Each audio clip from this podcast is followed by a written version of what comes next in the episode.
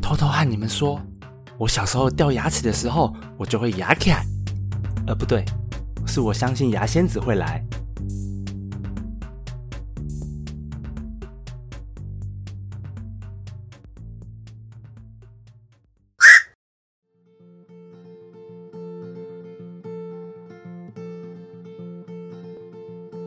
各位听众，大家好。八月二十二是全国牙仙日，这一天会提醒你，掉下来的牙齿会换来一个有趣的惊喜。欧美国家有三位儿童界的传奇神话人物，分别是圣诞老人、复活节的兔兔，还有牙仙子。比起前面两位，牙仙子反而和我们的生活息息相关。中世纪时，孩子掉一颗牙。就会换来一份礼物，这是在欧洲大陆和北欧的普遍的传统。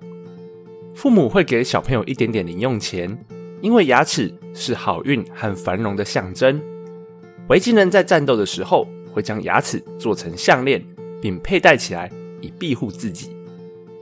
十三世纪的英格兰是牙仙子出道的地方。十八世纪的法国童话故事《小好老鼠》做出了很像牙仙子的行为。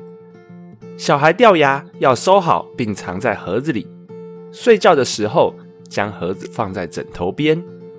夜深人静的时候，牙仙小老鼠就会来偷偷换走乳牙，然后留下一件小礼物。以上就是这本故事叙述的内容。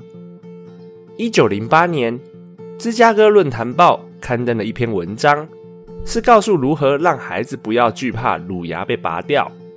每掉一颗牙齿。牙仙子就会在他们的枕头旁边留下五美分。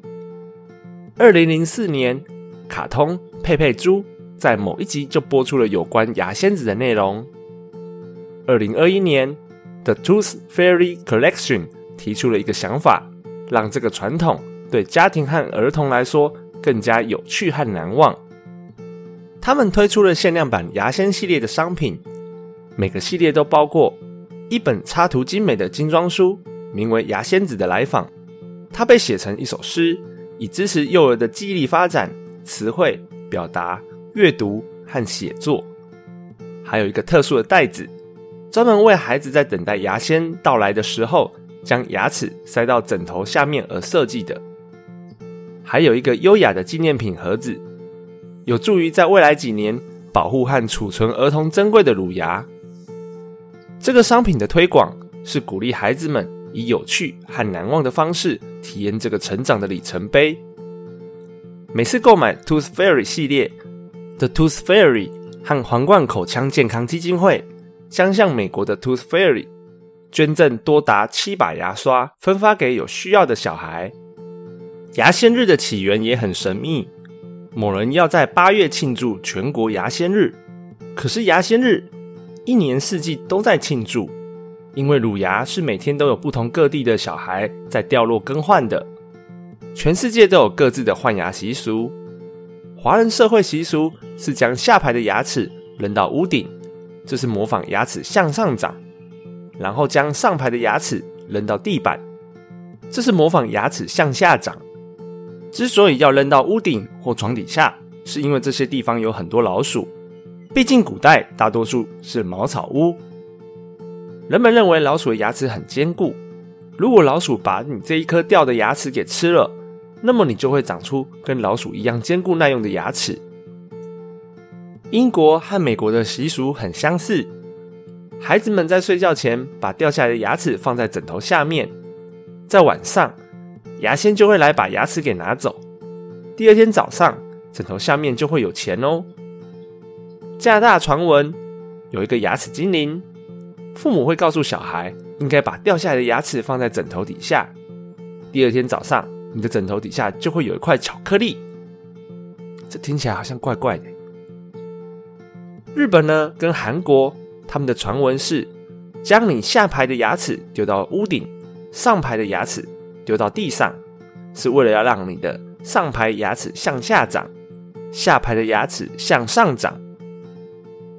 而伊朗呢，他们的传闻是会把掉的第一颗牙埋在土里面。他们认为人的身体组成是土做的，所以很多人会把牙齿完整的回归到土里。他们还会举办一个活动来庆祝新生的小牙齿，也就是母亲在小孩开始长牙的那个阶段，会给他做一个小牙齿汤，不是用牙齿做成汤哦，是专门为了牙齿而做的汤，而且也将这个汤分享给邻居。在埃及呢，埃及的小朋友会把牙齿丢向太阳，祈求太阳赐予一颗新的牙齿。巴西那边呢，他们是说把牙齿丢到屋外，祈求小鸟带走牙齿，并且带来新的牙齿。在蒙古，人们把乳牙放在小狗的狗食中，因为那里的人把狗狗当作是守护神。传说中，如果守护神吃掉了你掉下来的牙齿，那么你就会长出强壮的牙齿。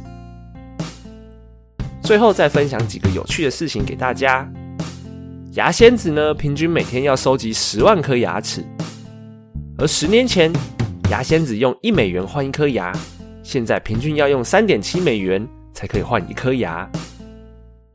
曾经有一间牙仙子的博物馆，在一九九三年开幕，可是，在二零零零年就关闭了。最后，大部分欧美的小孩都相信有牙仙子的存在。可是却不知道牙仙子的长相是什么。好喽，多吃蔬菜和多刷牙，其实可以巩固牙齿的健康哦。我们下一个节日再见，拜。